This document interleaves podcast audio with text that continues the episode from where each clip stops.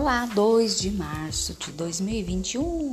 Já quero começar desejando para você um dia excelente, força, foco, fé. Isso mesmo.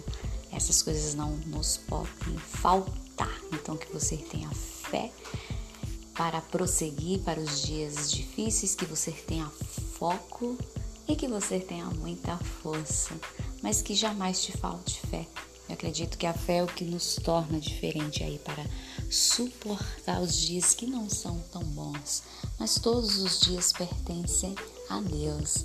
Então eu tenho certeza que aquilo que não deu certo ainda, os teus projetos, os teus planos, é porque Deus tem planos muito maiores e melhores para você.